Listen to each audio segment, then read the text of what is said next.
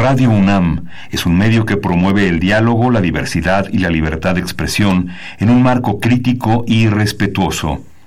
Los comentarios expresados a lo largo de su programación reflejan la opinión de quien los emite, mas no de la radiodifusora. Intermedios. Medios. Los medios son más que el cuarto poder. Los medios son más que el cuarto poder. Intermedios, con Tania Rodríguez y Juan Manuel Valero. Tania Rodríguez y Juan Manuel Valero. Intermedios. Fábrica inigualable de héroes y villanos. Intermedios.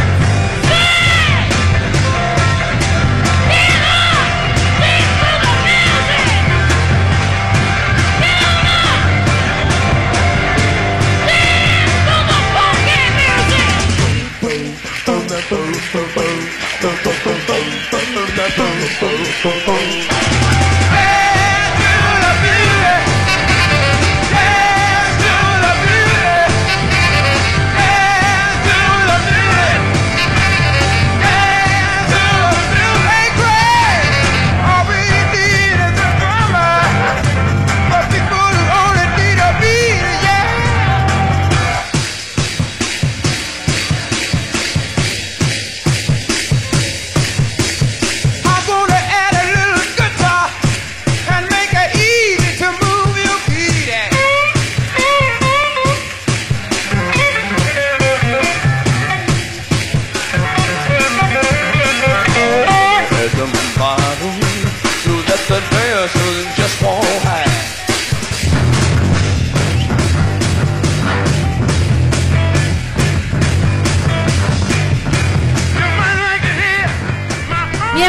A Intermedios, hoy jueves 15 de agosto del 2019.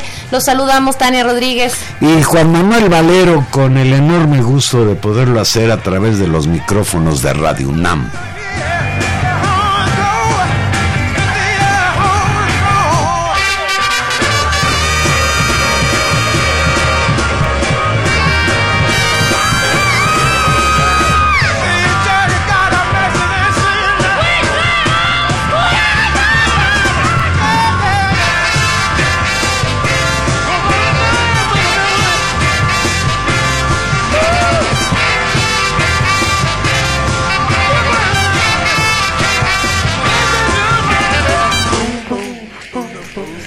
Valero. ¡Qué rockeros! Muy rockeros celebrando el 50 aniversario de Woodstock. Vamos de celebración y de aniversario en aniversario en, este, en intermedios. de aquel desmadre. Híjole, ya pasó mucho tiempo. Ya pasó mucho tiempo, Valero. Es emblemático para el mundo. ¿Tú te acuerdas? Así como a Vándaro. No, claro me acuerdo. No pude asistir, obviamente, por razones económicas. Había crisis económica en mi familia nunca se me ocurrió ir. Yo en aquellas épocas andaba en otros quehaceres, pero bueno, siempre es importante recordar, gusto y sobre todo recordar que el rock and roll no ha muerto. Pues no, y aquí nos va, nos va a estar acompañando nuestro productor con música y de grupos que tocaron en ese legendario concierto. Valero, pero lo que sí está intenso es esta semanita en términos de noticias.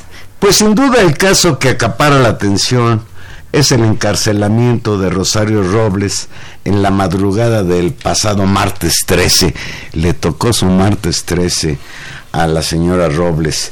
Y otro tema que nos ocupa y al que cual vamos a dedicar gran parte del programa y nos preocupa es una especie como de resurgimiento o al menos se hace sentir más debido a las redes sociales el racismo en México Hace unos días la palabreja pigmentocracia, que unos dicen que no existe, que la Real Academia de la Lengua Española la, dice que esa palabra no existe, abrió un agrio debate en las redes sociales donde salieron a relucir fobias atávicas, fobias de, de hace muchos años.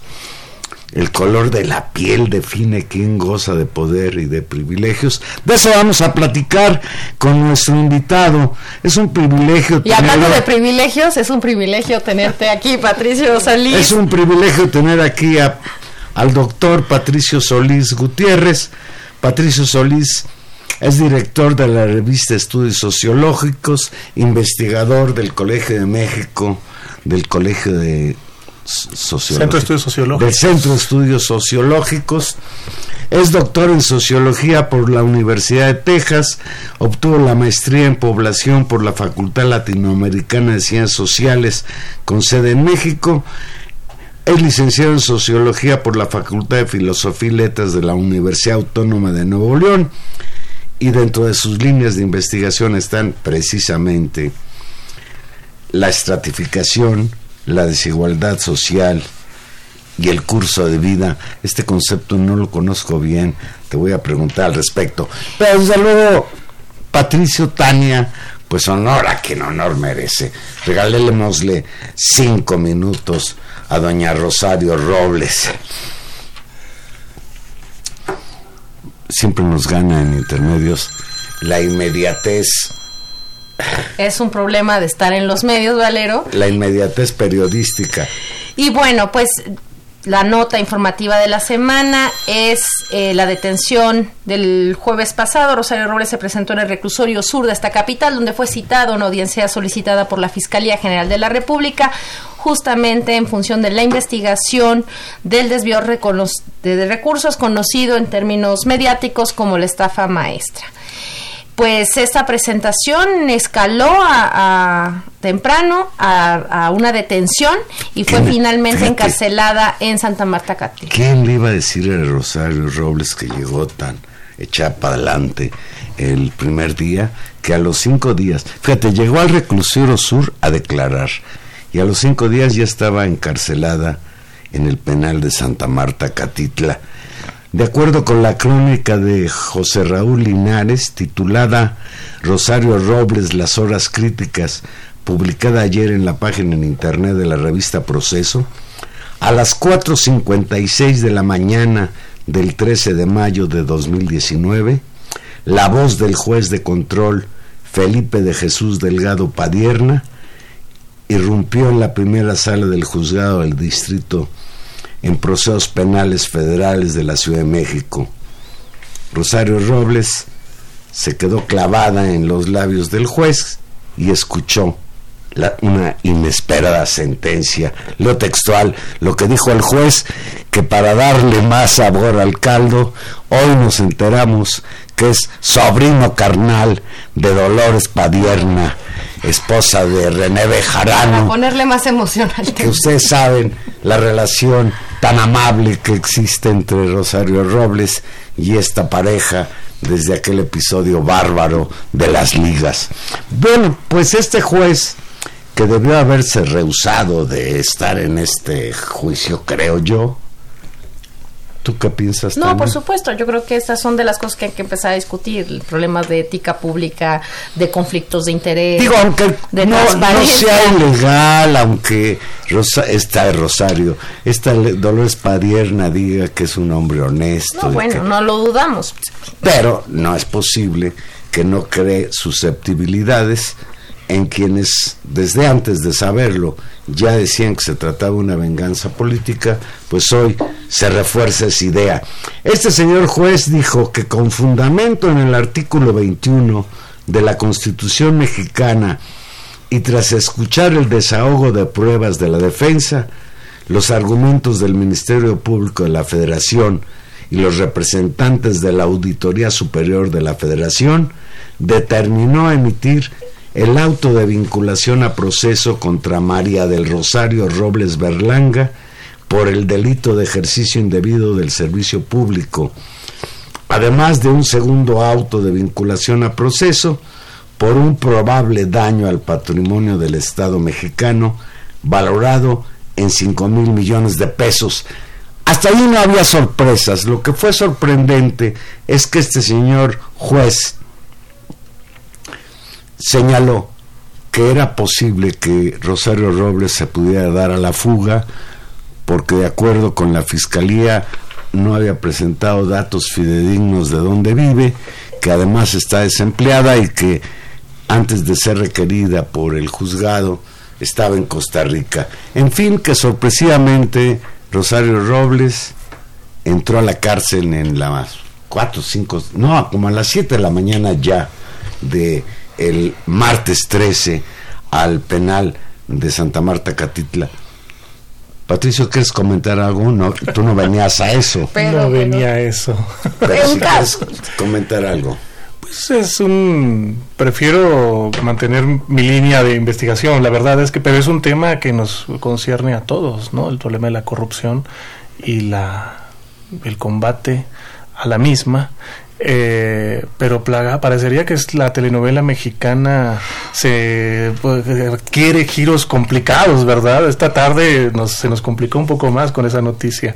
La verdad a mí, a también me sorprendió bastante escuchar este parentesco eh, y, y bueno, no significa ni una cosa ni la otra, pero sí alimenta un clima de al menos de sospecha o de, duda de por qué está ocurriendo, por qué se permitió esta relación posible conflicto de interés. Me parece que, y lo decíamos hace ocho días, que se había empezado el, procedimiento, que era un juicio que era muy importante por muchas razones y que iba a ser muy relevante para la discusión pública contemporánea y el destino incluso yo diría de hasta qué punto eh, la lógica de la impartición de justicia y la lucha contra la corrupción empieza a tomar un camino institucional, serio, formal en este país, que creo que es uno de los mandatos más claros de votación del año pasado, pero que se realiza no con voluntarismo, sino con procesos institucionales claros.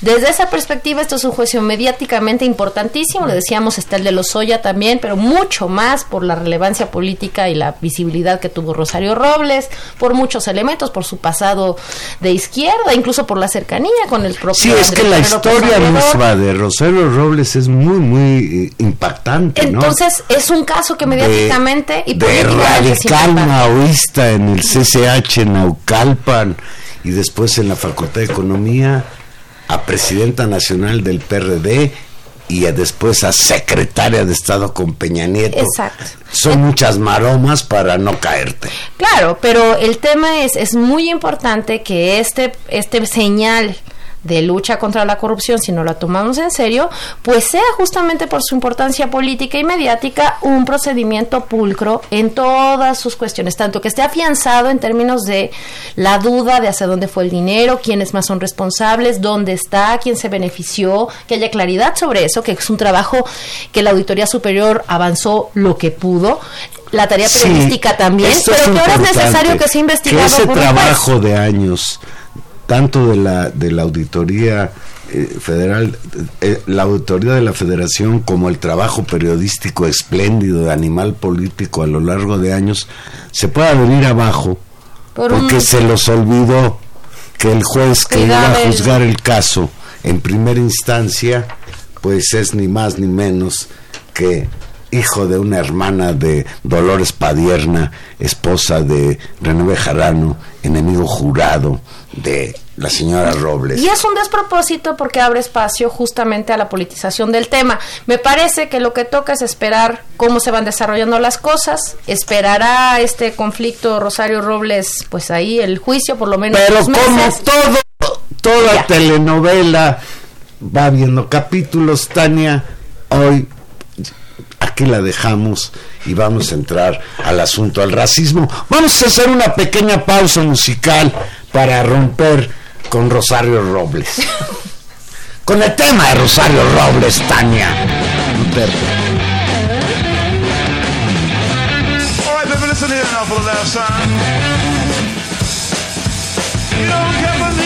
I don't care about that. Got a new pool, I like it like that. In. Let me stand next to you.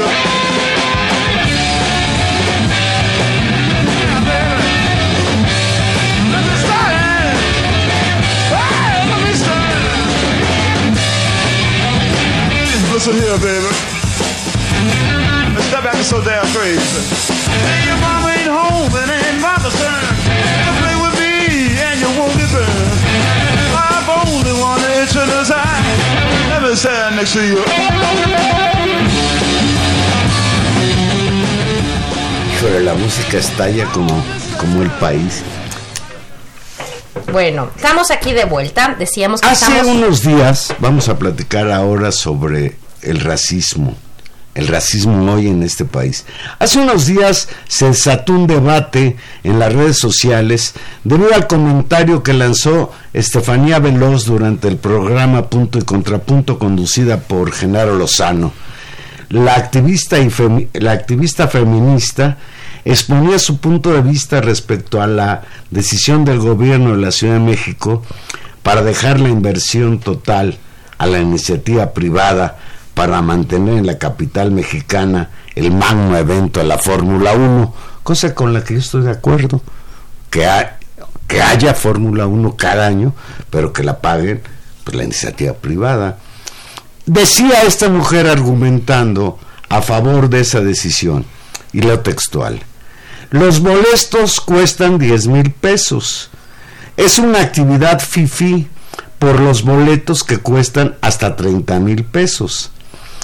Más allá que sea un tema clasista, es un tema de la pigmentocracia, dijo esta señora Estefanía Veloz. Entrar al lugar y todo el mundo es güerito de ojo verde. ¿Qué opinas de eso, Patricia? Pues primero, eh, muchas gracias por la invitación, estar, por estar acá, con, de estar acá con ustedes y conversar un rato sobre estos temas. Eh, mira, eh, yo creo que el término pigmentocracia es un término que tiene, es una espada de doble filo. Tiene un componente positivo, que es justamente el que nos hace hablar, nos hace hablar sobre un problema, lo pone sobre la mesa y tiene un componente, pues yo no sé si decirle negativo, pero sí que puede generar confusión porque alude a dos o tres cuestiones que, pues, que ahorita las conversamos, que, tiene, que lo hace impreciso el término. Claro, yo creo que, que lo mejor que puede pasar, y hay que decir que esta discusión va, se ha venido construyendo, y quiero decir que justamente Patricio Solís ha cumplido un papel muy importante en esta discusión y que a la par de esa discusión que tiene como más relevancia mediática, se va constituyendo un corpus de datos, de información que justamente Patricio presentaste justo en esos días y que también dio a, la investigación, una investigación muy importante eh, que hicieron junto otro, otros investigadores junto contigo, financiada y acompañada por Oxfam, ¿no? Esta, esta ONG internacional muy importante que pone en el centro la desigualdad. Y ustedes titularon muy atinadamente, a mí me gusta mucho, por mi raza habrá la desigualdad donde entran al tema justamente de la interrelación entre aspectos raciales, vamos a decirlo en este momento, fenotípicos, ¿no? Que van así. Y el gran problema, que si un problema tenemos en la sociedad mexicana, es la desigualdad. Y ahí se articulan esas dos discusiones y me parece que justamente el punto está en entender que un, un, un, un, insumo que generó tanta injundia en las redes sociales, pues no hace muy bien si nos hace asumir el tema con la profundidad del dato y con la profundidad de la complejidad sociológica. Me parece que eso es muy afortunado. Yo también estoy de acuerdo. Sí, mira, el, yo creo que la semana pasada fue, yo creo que fue la tormenta perfecta. Uno, yo diría, eh, comenzó con los lamentables hechos del paso Claro. eso es cierto. la semana pasada comenzó con esto. esto tiene otros antecedentes. Sí, con la barbaridad. Con la barbaridad del que él mismo ahora confiesa. Yo iba a matar mexicanos. Así es. A nadie más. Así es. Y cuando a mí me pidieron, incluso en medios, un par de participaciones, hablar sobre el tema, mi reacción, yo estaba, bueno, a punto de presentar el informe, este informe de Oxfam, del que ahorita seguramente podremos hablar. Y mi reacción fue, sí, efectivamente, el racismo contra los mexicanos en Estados Unidos es tremendo, esta es una expresión barbárica de esto, pero como que tenemos que voltear a casa también, me parece. O sea, esto nos obliga a voltear a casa. Eso es cierto. Yo desde hace muchos años, y ya tengo muchos años, siempre he pensado que los mexicanos no son conscientes de que son racistas. ¿De qué somos? De que son. Yo no soy racista. culturalmente, A lo mejor sí soy, pero lo niego. Siempre vemos el racismo en el espejo de los negros y los blancos en Estados Unidos. Tal cual. Aquel mundo de la esclavitud que incluso el cine ha retratado de manera magnífica, los asesinatos de negros, el Ku Klux Klan, etc. Pero los mexicanos pensamos que no somos, y sí somos, Efectivamente. Y entonces, eh, eh, bueno, lo que ocurrió es que después, el martes pasado, no, recuerdo si fue el martes o el miércoles, creo que fue el martes pasado, hicimos la presentación de este informe. Este informe eh, es eh, un informe comisionado al Colegio de México por parte de Oxfam, en donde yo soy autor principal. también participa Braulio Güemes, Virginia Lorenzo Holm como coautores, que trabajan parte de nuestro equipo de trabajo. Y lo que eh, tratamos de mostrar en ese informe es, aparte, es el efecto estructural del racismo y la discriminación étnico-racial en México. Y eh, la, tenemos varias conclusiones, pero la primera de ellas es que es necesario visibilizar. volvemos al punto. Es necesario visibilizar. Es un tema que pasó, a mí me gusta ponerlo de esta manera, pasó de una invisibilidad ¿Qué tan invisible era el fenómeno del racismo? Tú lo acabas de mencionar, pero no debemos olvidar que hasta hace, qué sé yo, un par de décadas, creo que son un par de décadas por ahí, pues, más de 10 años, el gobierno mexicano declaró ante instancias internacionales que México no era un país racista. En México, racismo en México, no es un problema el racismo en México. Y hay que ver de dónde viene esto, ¿sí? Lo podemos platicar, tiene que ver con la ideología del mestizaje. Una ideología de integración, una ideología racista de integración racial y de negación de las eh, eh, del racismo en el país. ¿Sí? Si nos sentimos somos mestizos, pero nos sentimos más españoles que indígenas. no por ahí. Lo ha dicho Federico Navarrete, eh, eh, investigador del Instituto de Investigaciones Históricas. Es un mestizaje que tiende a blanquear, ¿no? Es un mestizaje que aspira a ser blanco. Si no aspira a ser indígena, va, va en el otro sentido. Sí, entonces esta ideología del mestizaje, pues, lo que ha propiciado es una negación del tema. Es un tema que cuesta mucho trabajo y parte de lo que se vio la semana pasada es esto. Pues y lo tercero es este asunto de la pigmentocracia. Entonces se juntaron estas tres cosas para que se armara una discusión tremenda en redes sociales eh, y a partir de la cual yo creo que lo que tenemos que hacer eh, los académicos, quienes investigamos estos temas, es eh, proveer de información, proveer de investigación sistemática que permita un poco, eh, eh, digamos, este, limpiar el terreno y, digamos, eh, aportar información que sea sustantiva. Y, bueno, el primer resultado importante de nuestro informe es que efectivamente las características étnico-raciales de la población, ¿a qué nos referimos con características étnico-raciales? Uno, si las personas hablan o no lengua indígena y tienen padres que hablan lengua indígena. Dos, si las personas se autoescriben, ya sea como indígenas o como afromexicanos o afrodescendientes. Y tres, y esto es muy importante, aquí viene el tema de pigmentocracia, si tienen piel morena, si esos factores inciden de manera significativa en sus resultados educativos, ocupacionales y económicos. Con independencia de que pueda haber excepciones individuales, que por ahí hay una la respuesta generalmente es yo conozco a alguien moreno. Yo mismo, soy moreno. El, hombre más rico de México es moreno. Ah, es Slim. Y no, sé qué tan moreno sea pero moreno libanés, no moreno mexicano, para incluso entrar al terreno ese de la pigmentocracia. Y, seguramente, y aquí eso es, eso es muy importante y por eso hay que reivindicar pues, la, eh, la, función crítica que tienen pues, las ciencias sociales y la demografía, es que un caso no cambia la tendencia. Una golondrina no hace verano. y en este caso mucho menos. Patricio, tú escribiste un libro sobre este tema discriminación estructural y desigualdad social. Y yo estoy de acuerdo con Tony en que hablar de desigualdad quizás es hablar de la palabra más terrible para definir las relaciones sociales. Y tú dices, discriminación estructural y desigualdad social con casos ilustrativos para jóvenes indígenas, mujeres y personas con discapacidad distintos expresiones de la discriminación. Platícanos al respecto un poquito. Bueno, el, este es un libro que publicamos con CONAPRED, en una colaboración con, con CONAPRED, donde justamente lo que tratamos de hacer es mostrar que la discriminación no es un fenómeno de relaciones interpersonales que se queda en la vida privada o en los ámbitos casuales, sí que, sino que la discriminación tiene efectos estructurales en la vida de las personas. Ahora, primero, ¿qué entendemos por discriminación?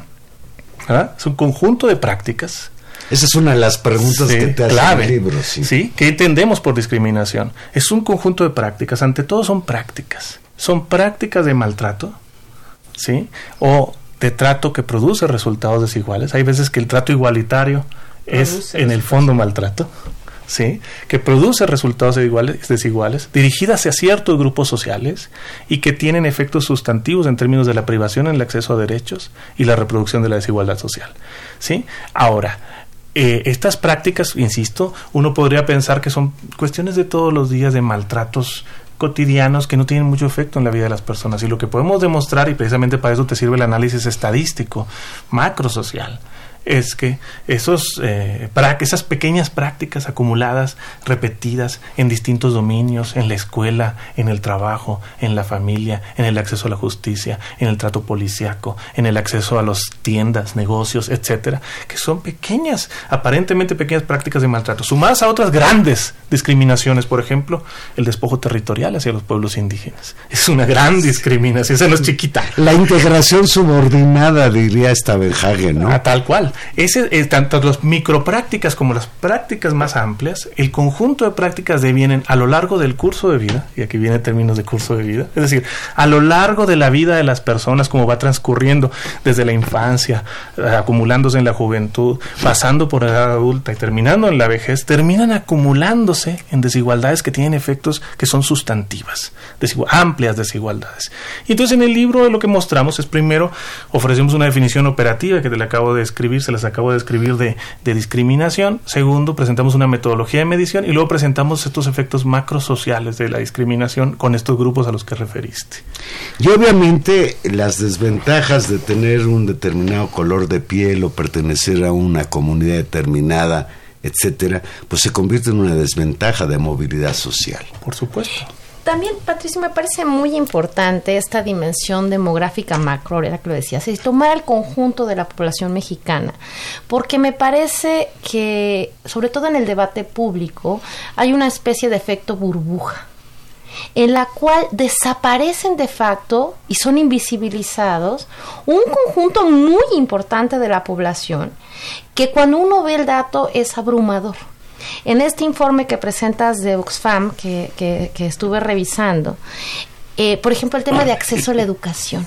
Uno en la Ciudad de México puede asumir y quedarse muy complacido con el discurso de, bueno, pues si no estudia el que no quiere, porque realmente hay escuela y ahí están las escuelas y uno le puede echar ganas y pasar la escuela y avanzar, ¿no? Es decir, claro, desde una, desde una cierta digamos, incluso la gente que vive en la Ciudad de México tendría ciertas ventajas acumuladas por el propio contexto, que no, que vamos dejando de ver. La gente que tiene acceso al debate en las redes sociales tiene una cierta posibilidad en términos generacionales de estudios, de habilidades que le permiten. Entonces, este efecto burbuja invisibiliza a un conjunto enorme de la población. Cuéntanos un poco de eso. Si en el hallazgo lo que uno ve es poblaciones de comunidades pequeñas, que generalmente son las indígenas, donde la, la disparidad en términos de la media, de acceso a años de estudio, y donde se cuela el tema del color de piel con absoluta claridad en términos brutales, creo que queda es muy aplastante el dato. Cuéntanos un poco. Es porque ocurre que se acumulan rasgos que propician discriminación eh, étnico-racial. Nosotros hablamos de étnico-racial para referirnos a que una parte de la discriminación se origina en rasgos culturales, en identificación cultural. Te identifican como perteneciente a un pueblo indígena. ¿Por qué? Por tu vestimenta, por tu forma de hablar. Pero también te identifican por tus rasgos físicos, rasgos físicos que son racializados a los cuales se les asigna o se les, se les socialmente se les asigna una identidad racial. Entonces lo indígena se encuentra racializado también. Entonces no es solo lo étnico, no es solo que hables una lengua indígena, es que también eres moreno, que también eres chaparrito o un conjunto de características que se asocian socialmente a estas características. Entonces esta acumulación de desventajas ¿sí?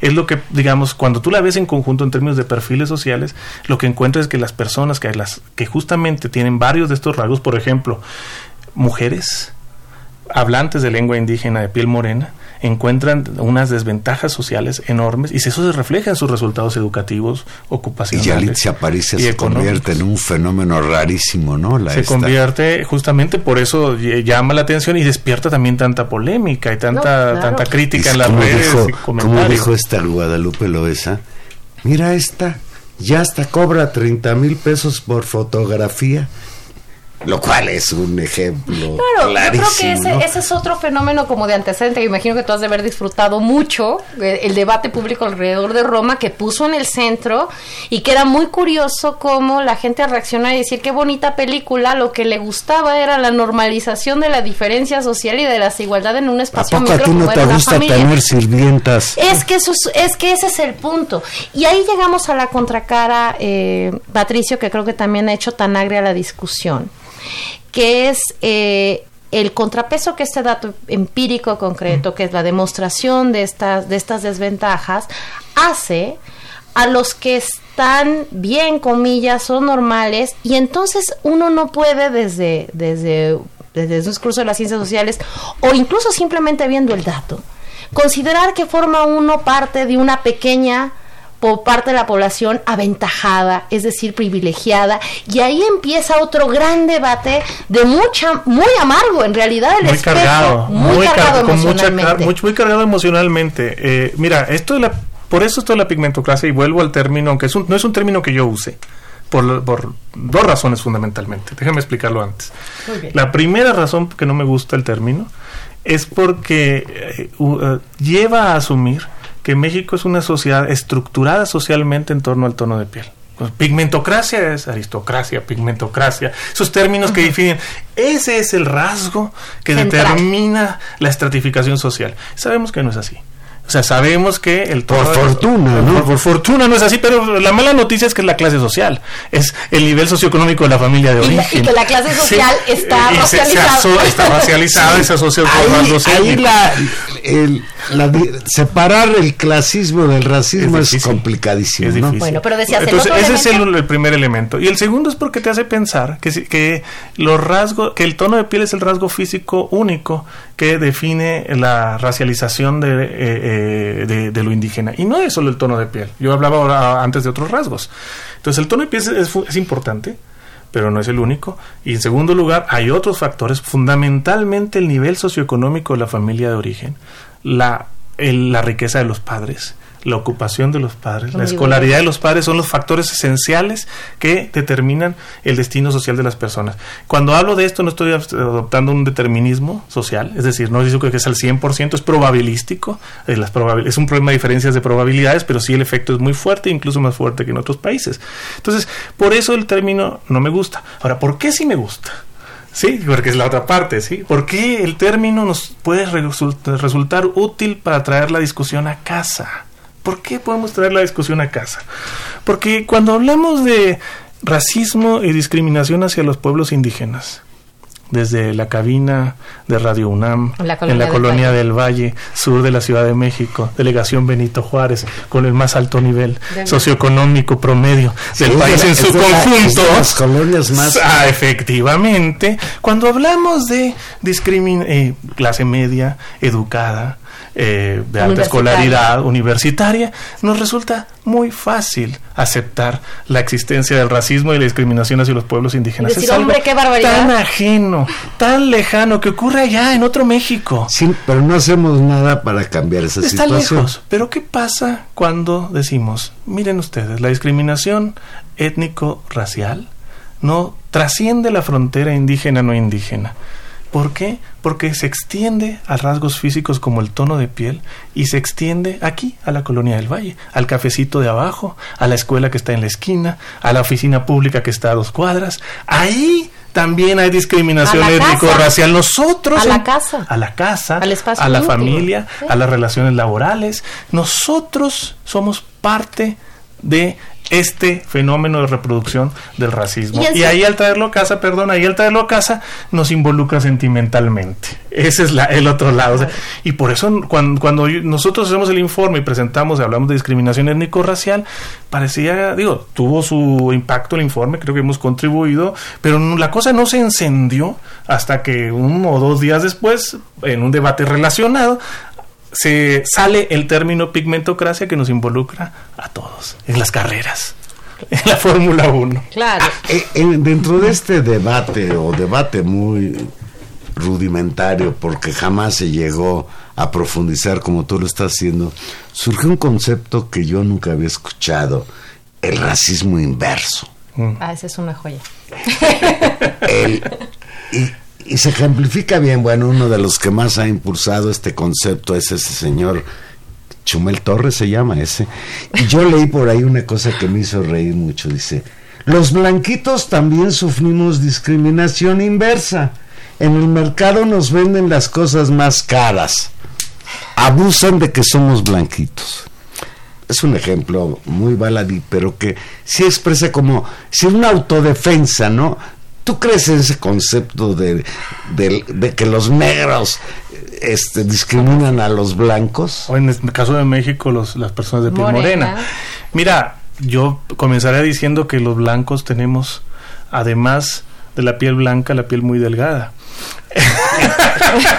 Nos- nos- cualquier cosa, No aguantamos cualquier cosita nos molesta, ¿sí? Cuando en realidad Hombre, es que uno no está acostumbrado a eso. quienes sufren sistemáticamente esta discriminación están más acostumbrados. Cualquier cosita como esas ya no les molesta, ¿verdad? Porque es ese es el efecto sistemático del racismo. Cuando, eh, mira, yo diría dos o tres cosas con esto. Eh, Uno, uno no puede negar que pueden existir micro situaciones sociales en las que, por la configuración de la situación, los blancos sufren un maltrato de parte de las personas de otro grupo social, o, vamos a decirlo así, de las personas de piel morena, puede ser esa, situación del mercado. A mí me ha tocado lo personal, eh, me ha tocado, eh, recientemente estaba yo en un partido de fútbol en, San Luis Potosí con mi hijo, que es rubio, y a mi hijo lo empezaron, entre varios, lo empezaron a molestar por le empezaron a llamar Justin Bieber y a gritar y etcétera, etcétera, a hacer bullear un poco ahí en esa situación. Ahora, ese, esas situaciones, ¿por qué no las podemos llamar discriminación inversa o racismo inverso? Porque detrás de, los- de un término como discriminación, lo que existe y es un requisito, es una, un- una condicionante de la discriminación, es un orden social, un orden de poder una relación de poder que estructura a la sociedad. La discriminación y el racismo, la discriminación étnico-racial y el racismo se da en un orden social racista. Y ese orden social tiene una clara direccionalidad. ¿Sí? Es una direccionalidad que va del predominio de las élites blancas y mestizas, en el caso de México, hacia los pueblos indígenas y que se extiende, como ya lo hemos platicado, al tema de los rasgos físicos, sobre todo el tono de piel, pero otros también. Y entonces tiene un sentido claro la discriminación y el racismo. Ahora, ¿por qué no concedemos que es discriminación inversa? Es una cuestión política. Porque si, porque es, eh, hablar de discriminación inversa y de racismo inverso es una forma de, des- deslegitimar, orden, claro. de deslegitimar la lucha antirracista. O sea, todos sufrimos racismo. Sí, yo soy víctima también. No, espérame.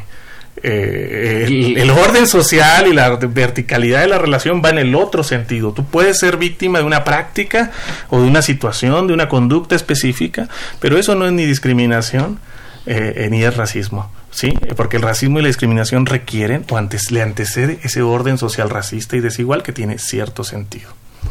Vamos a hacer una nueva pausa musical y aquí regresamos con el doctor Patricio Solís y el tema del racismo vigente en México hoy. The big old things we've been working on lately.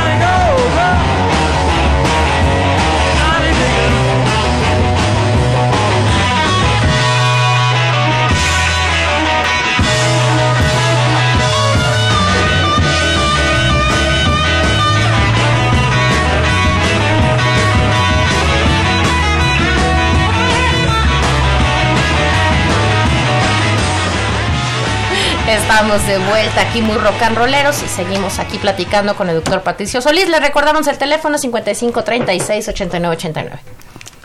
Patricio, al principio te comentaba yo que pues observo que nuestras fobias racistas son atávicas, vienen de mucho tiempo atrás. Hablar de la discriminación en México, o hablar de la discriminación, pues yo creo que desde la época de la colonia. Y por desgracia, esa situación de ser indígena, de ser habitante de un pueblo rural muy pobre, te determina, y no te determina como individuo, sino como generación, es un problema estructural. Tú heredas el racismo de un pueblo que pues vive en la desigualdad y que reproduce la desigualdad todos los días. Así es, el una de las de las cuestiones que enfatizamos en este informe de Oxfam y el Colegio de México es que para, para entender por qué se da esa condición de resultados desiguales, tenemos que partir de la acumulación histórica de desventajas. Nosotros lo llamamos un poco provocadoramente acumulación originaria de desventajas. Muy bien. ¿Sí? Parafraseando. Eh, Parafraseando a Carlos Marx. Una acumulación originaria de desventajas. ¿Qué quiere decir esto? Digo, más allá del término eh, eh, evocativo. Quiere decir que efectivamente estamos en una sociedad que, se, que, que, que digamos que, que desde la colonia se inaugura en términos de un despojo y un maltrato hacia los pueblos indígenas, ¿sí? Y que estamos hablando de maltrato territorial, despojo territorial, explotación eh, extrema, ¿sí? Y esto se va acumulando en las generaciones. Claro, ahí sí, un orden social, como lo explicabas hace un Ah, momento, tres siglos de un orden social absolutamente racializado y organizado en castas Así es. en función del pueblo de indios el y los mestizos clasificados por combinaciones, literalmente ahí sí pigmentocráticas. Así es. El, el blancómetro. el blancómetro y después en la sociedad eh, ya eh, la sociedad del México independiente a pesar de tener una ley que leyes cada vez más incluyentes más que, que- más cada vez más consideran eh, la igualdad entre todos los ciudadanos etcétera etcétera pues esto se ha reproducido ahora por supuesto eh, no, no de manera tan grave, la situación ha mejorado, etcétera, pero esas desigualdades, ¿qué, qué propician? Y esto es bien importante.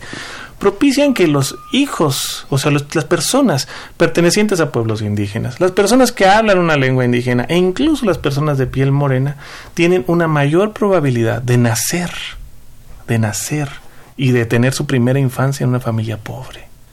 Es decir, tú no necesitas hacer nada, ni que te hagan nada para estar en una situación de desventaja. Una desventaja originaria. Tú la heredaste, tal como lo señalabas tú. ¿sí? Como una condena. Es, un, es una condena inicial. Ahora, eh, por supuesto, podemos adoptar una perspectiva ciega, extremadamente liberal, y decir, bueno, nosotros no somos responsables de lo que pasó en el pasado. Y yo creo que sí somos. Sí, como sociedad tenemos que reconocer esa deuda histórica. Como sociedad tenemos que reconocer el maltrato del pasado. Y entonces, eh, trato igualitario, yo creo que no es la solución.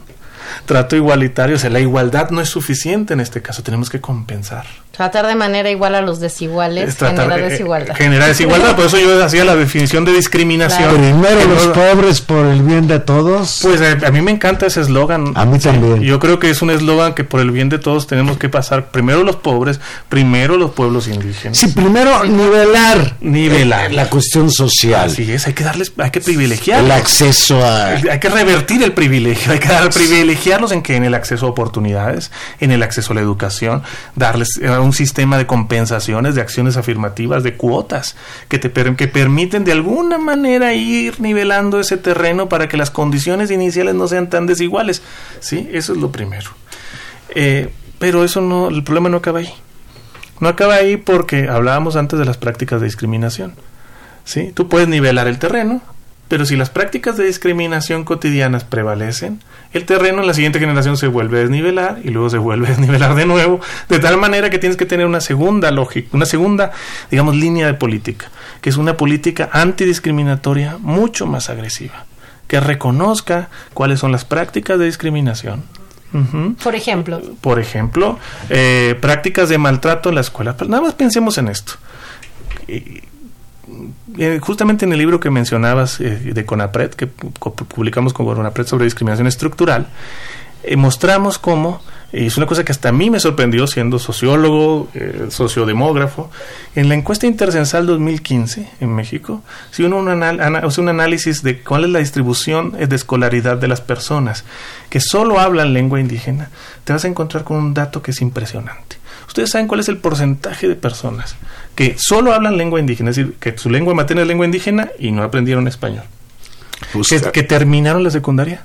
¿Qué porcentaje? No, cero. que será punto. 10 millones de... No, de- Valero. No, que solo habla lengua indígena es bastante más pequeño, porque el son sistema siete- de educación obliga a aprender español. Exactamente. Es decir. ¿Sabes cuál es el porcentaje? Es cero. Cero, sí, debe ser cero punto Cero. punto al cero. cero. Cero casos.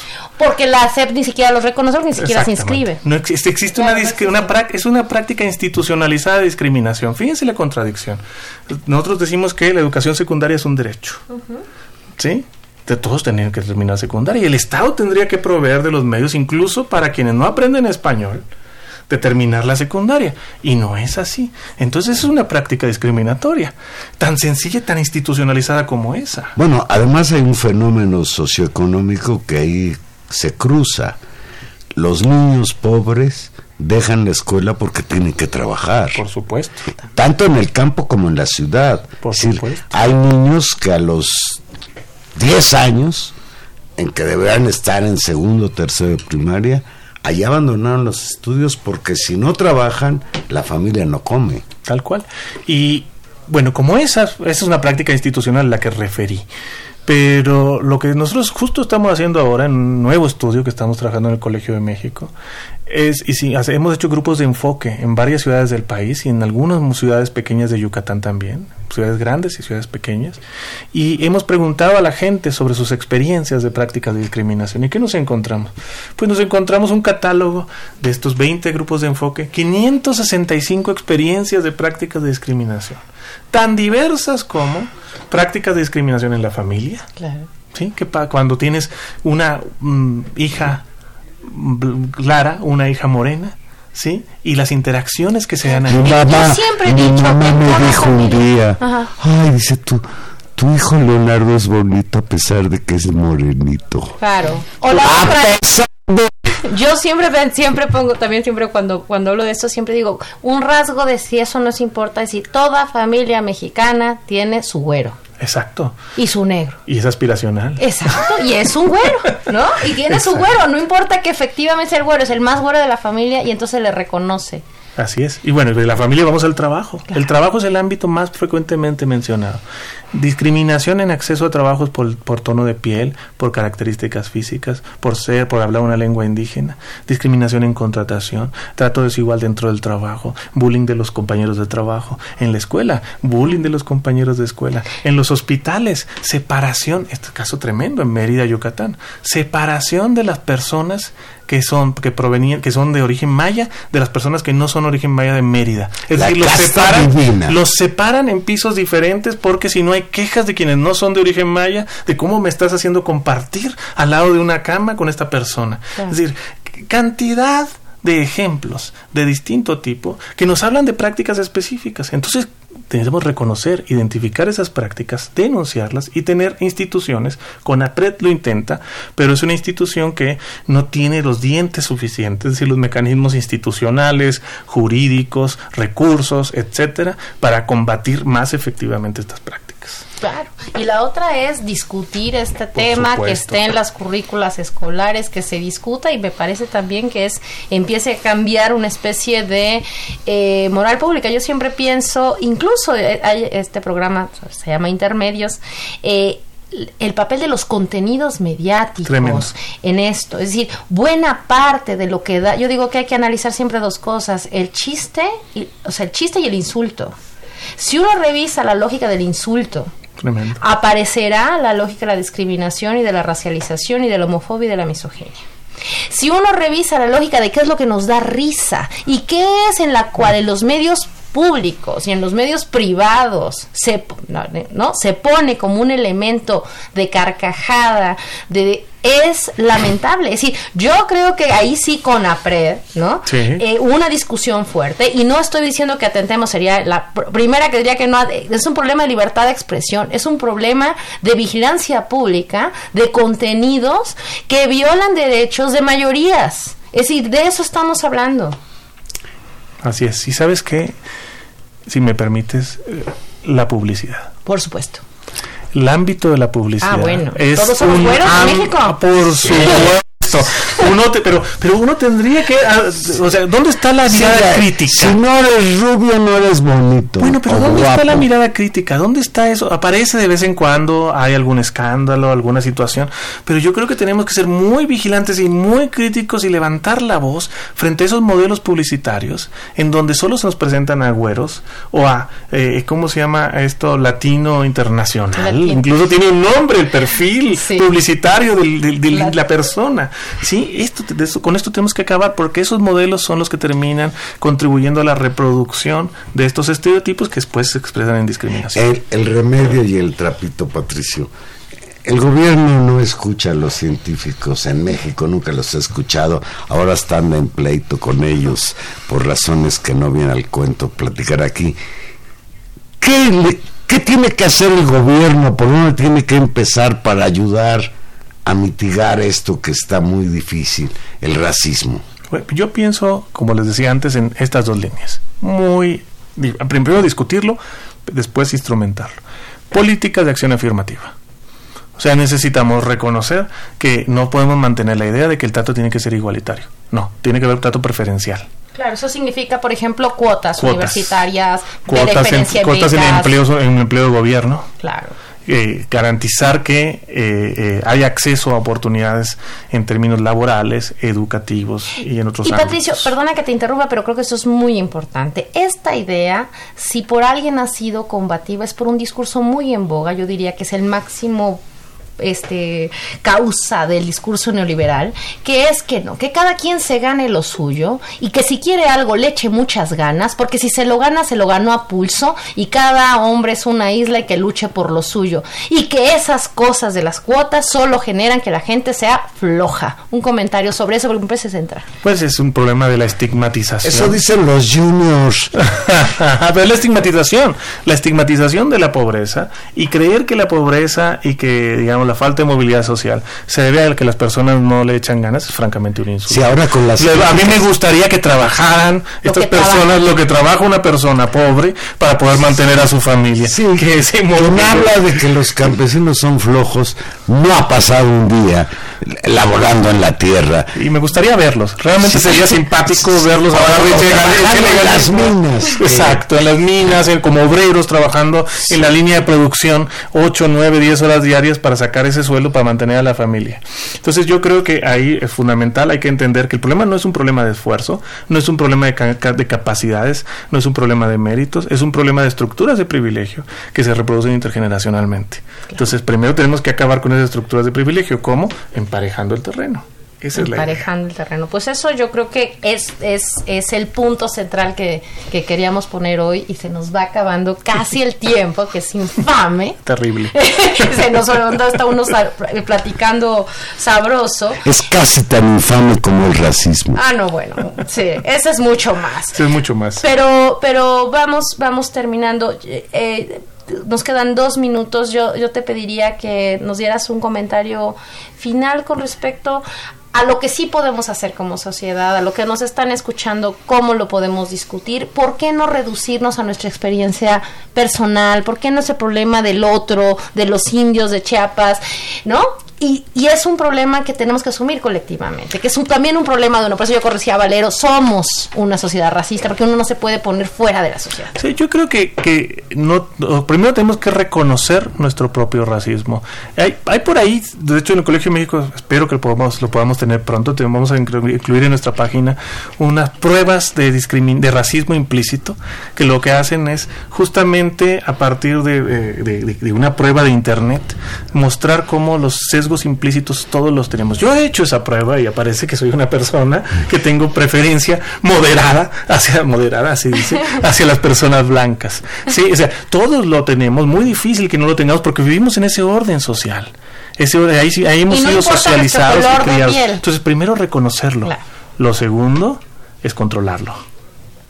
¿Sí? O sea, una vez que uno lo reconoce, uno tiene que ejercer una vigilancia sobre uno mismo. Y lo tercero, estar dispuesto a ir más allá de lo individual y ejercer medidas de política pública, de acción social más amplias, que nos permiten justamente acabar con los rasgos estructurales de este problema. Y yo diría que ahí los universitarios y los académicos, Patricio, tenemos una enorme responsabilidad, justo por ser un pequeño segmento de la población que muchos de nosotros lo pudimos obtener en buena medida a costa del no acceso de los recursos que el propio Estado invirtió en darnos garantías a algunos, ¿no? A construir universidades públicas a las que no llegan todos, a los que llegan solo algunos, y que tenemos por lo menos la responsabilidad de plantear estos temas. Yo creo que las universidades son un ámbito La UNAM, eh, yo creo que tiene que ser vanguardia en esto y nosotros estamos en el Colegio de México, que sigue, que es una institución elitista y nosotros bueno, estamos, pero estamos en el último punto, en el punto del posgrado, pero eso no nos exime de tener una discusión más amplia sobre la inclusión social en, este, en nuestra institución de educación superior. Patricio, hazle un poco de publicidad a esa revista de que eres director, revista estudios sociológicos. No, yo digo que mejora tu estudio. ¿Cómo lo buscamos en internet? Eso, le- lo encontramos en la página de Oxfam, ¿sí? Ustedes pueden buscarlo en Google, Oxfam México, les va a aparecer inmediatamente, no la tengo en este momento en mente, ¿sí? Ahí van a Oxfam. Oxfam. Pero se llama y ese nombre usted sí lo va a Por mi raza hablará la desigualdad, eso por supuesto nos refiere a una frase conocida en esta casa. Y eh, también lo pueden bajar y yo les, les, invito a que visiten nuestra página del proyecto de investigación, se llama, es discriminación.colmex.mx. Ahí pueden bajar el informe completo y también un resumen ejecutivo, más cortito porque el informe tiene 90 páginas. Entonces un resumen de 10 páginas donde quizá más fácilmente pueden tener los resultados. Pues ya nos vamos. Un gusto, Patricio, tenerte aquí esta noche. Muchas gracias por venir. Te vamos a estar dando la lata. Muchas gracias y bueno, cuando, cuando me inviten estaré por acá. muchísimas gracias, doctor, Hasta luego. investigador del Centro de Estudios Sociológicos del Colegio de México. Estuvo en los controles técnicos, como siempre, don Humberto Sánchez Castrejón. Muchas gracias, don Humberto. En la producción, Gilberto Díaz Fernández. Y en los micrófonos, Tania Rodríguez. Nos escuchamos el próximo jueves, 8 de la noche, aquí en Intermedios. Adiós.